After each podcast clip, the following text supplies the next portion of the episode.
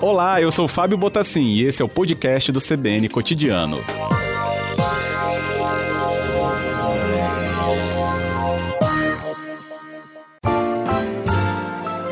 Retrabalho.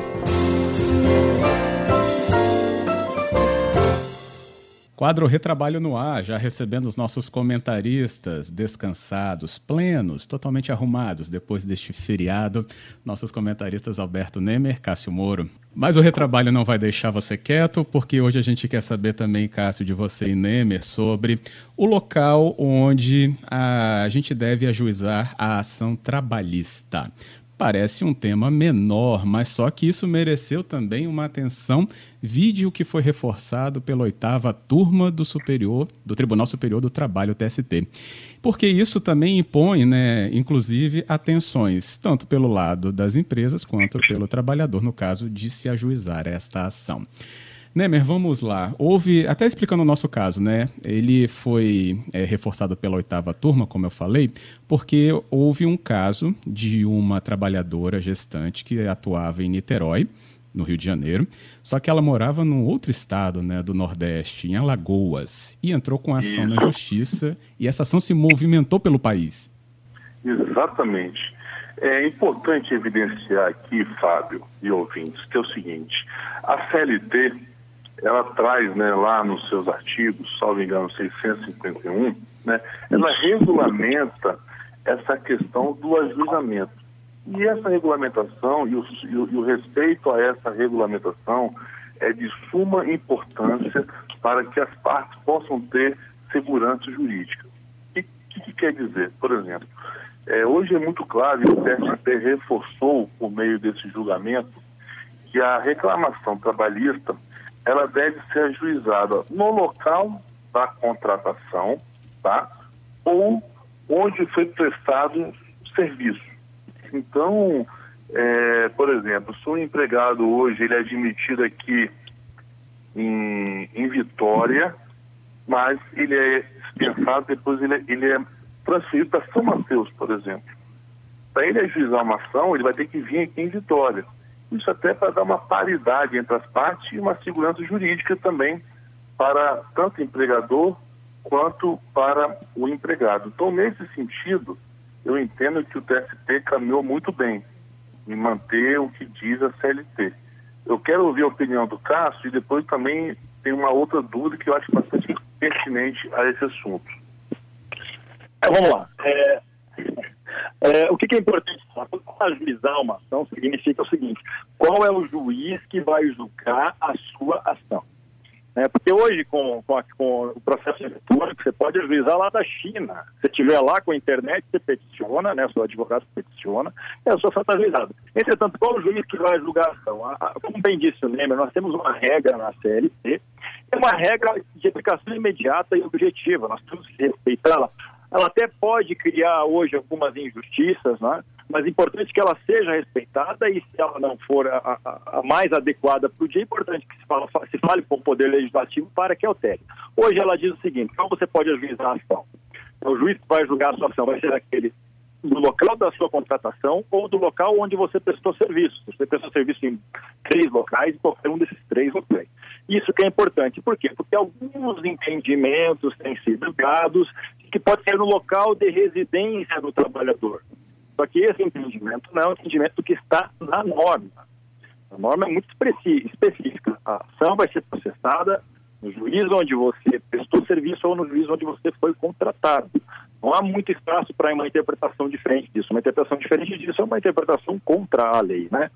Então, é basicamente isso, acho que eu e o Nemer concordamos com isso. Até hoje, com essas inovações é, de informática, nessa pandemia nós estamos realizando audiências presenciais, futuramente, provavelmente, quando nós voltarmos a realizar audiências presenciais, provavelmente advogados e partes poderão se fazer presentes por videoconferência. E aí até pode se pensar numa nova forma de sistemática de competência, porque que eu que moro na Bahia não posso avisar ação, eu posso avisar ação em Vitória de contratado, por exemplo, mas moro na Bahia, e lá da Bahia eu, eu, eu respondi ao processo sem ter que me deslocar a Vitória, ainda que o juiz de Vitória julgue, não tem problema nenhum. Agora, a, a, a norma tem que ser respeitada e não há muito espaço para para essa interpretação e o TST apenas reafirmou isso. É o que prevê o artigo 65 da CLT, não é isso, né? Exatamente. Uhum. Agora, uma, uma, outra, um outro questionamento, Fábio e Cássio, que se tem, uhum. que aí eu, eu, entendo, eu entendo de forma diversa do que vem se aplicando, é o seguinte: se a empresa tem atuação nacional, né? Por exemplo, vamos supor que eu atuei para uma empresa aqui no Espírito Santo, mas ela também tem uma atuação nacional. E a juização lá no Pará. A jurisprudência entende que, que, pelo fato dela ter uma atuação nacional, inclusive no Pará, eu posso estar ajuizando essa ação lá no Pará, não precisa ser aqui no Espírito Santo. Isso para mim gera um desequilíbrio, porque em que pese a empresa ter uma atuação no Pará, ela tem centro de custos diferentes, ela tem, às vezes, um, uma rotina diferente, às vezes a, a, até a comunicação entre as empresas não é, às vezes, não é tão eficiente, até para essas trocas de informações, até para elaboração de defesa. Às vezes podem, inclusive, ter sócios diferentes. Por isso que eu sou contrário a essa, essa ideia de que, em, que, em, onde a empresa, em que pese ter atuação nacional, ela poder responder em qualquer território onde tiver prestação de serviço, mas o empregado não prestou. Então, eu queria fazer essa observação e saber se nesse ponto aí a gente vai ter divergência, Cássio. é, o número está louco para achar, achar uma, uma briguinha assim. Nada, Cássio, então.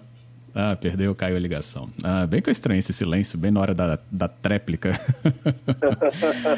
é, mas a gente vai reconectá-lo aqui, Nemer, para trazer essa observação dele. Deixa até o nosso número aberto também para os ouvintes participarem pelo 99299-4297.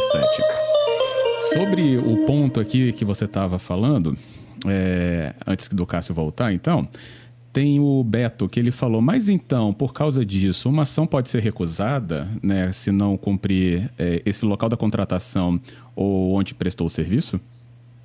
É, pode sim. O, a, a, modernização da legislação trabalhista, Fábio, ela trouxe um avanço muito importante. Qual é esse avanço? Hoje, é, pra, pra, quando o empregado ele entra com ação, tá? A empresa tem cinco dias de quando ela tomou ciência dessa ação para falar o seguinte: ó, oh, juiz, onde essa ação foi ajuizada, é, você não é competente, tem que ser remetida para outra cidade. Se a empresa não fizer isso em cinco dias, essa, essa, essa ação vai se limitar, mesmo não sendo o local da prestação de serviço. Então, como é que funciona hoje? Por exemplo, o empregado que trabalhou em Vitória e a legislação lá em São Mateus. A empresa vai ter que fazer em cinco dias avisar o juiz de lá, ó, chama esse recurso chama exceção de competência.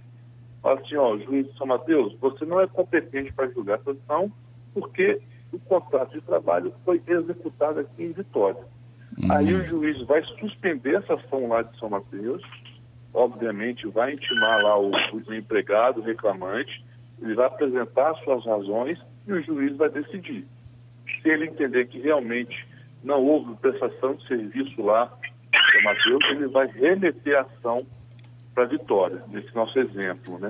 Então, é, eu acho que isso foi um grande avanço, porque antes não era assim. Antes de 2017, Fábio, era tudo na defesa. E às vezes, e às vezes não, e para você apresentar a defesa, é em audiência. Então, às vezes, a empresa tinha um custo muito alto só para ir lá falar para o juiz que não poderia jogar a sua ação.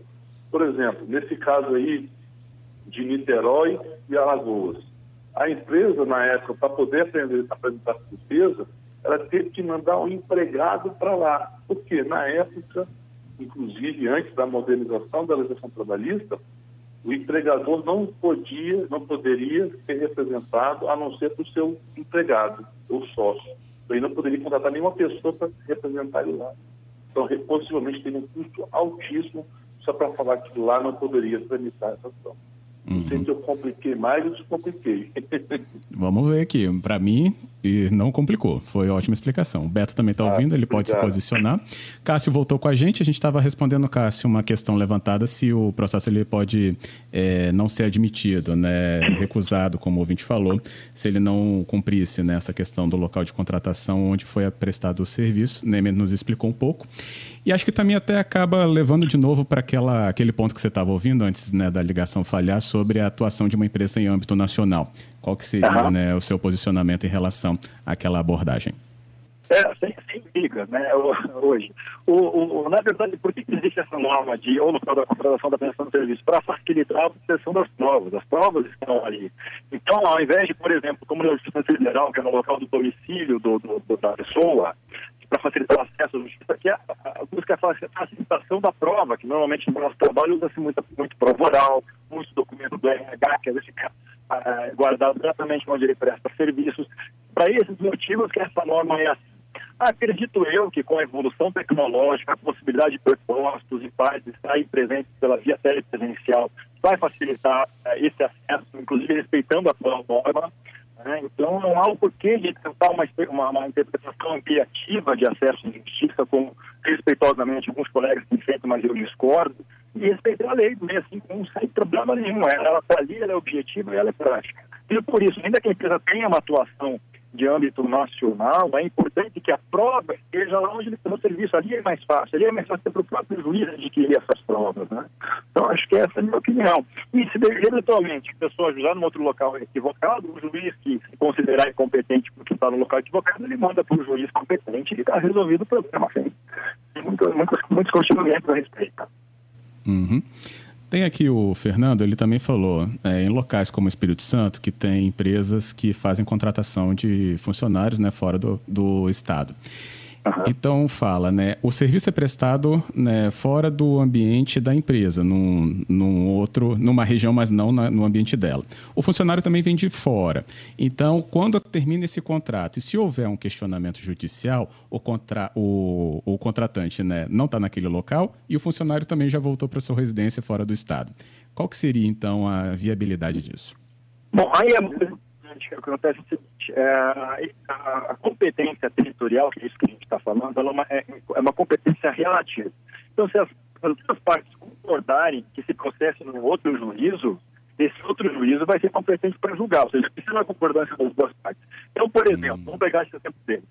É, existe um caso muito grande aqui, as, as partes são contratadas aqui, são, são contratadas para prestar serviço lá em Campos, lá na offshore, para a empresa que presta serviço para Petrobras pessoas daqui, empresas às vezes até daqui.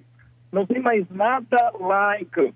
Não existe mais nenhuma atividade trabalhando aqui, empresa aqui. Se as duas partes concordarem que você está aqui, o juiz não pode fazer nada, ele tem que ser você mesmo. Então há essa possibilidade das partes concordarem em qual é o juízo competente.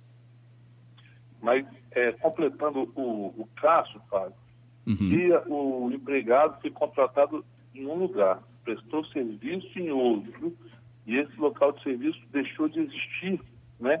E ele volta para sua cidade, que é diferente do lugar da contratação. Onde é que ele ajuizaria a ação se não houvesse esse acordo entre as partes? Ou no local de, de prestação de serviço, mesmo que o local não exista mais a prestação de serviço, ou na sede da empresa, onde, foi, onde efetivamente ocorreu a contratação. Onde ele vai poder ajuizar do seu domicílio. Pode falar, Cássio. É, não, é exatamente isso. Então, não pode prevalecer um entendimento que não tem previsão da lei, que é no, no domicílio do trabalhador, por exemplo. A lei não abarca isso. Então, qualquer entendimento nesse sentido acaba violando a lei. Respeito a quem interpreta assim, para dar uma amplitude de acesso à justiça, mas não é isso que a lei prevê. Beleza. É isso, então. A gente chega ao fim do nosso quadro, aqui com a participação dos nossos comentaristas. Obrigado, Alberto Nemer. Obrigado, Fábio. Obrigado, Cássio. Bom descanso aí, Cássio. E obrigado aos ouvintes aí pela participação. Beleza. Obrigado, Cássio. Obrigado, Fábio, Nemer, ouvintes. Amanhã estamos de volta à história. Até logo. Um abraço.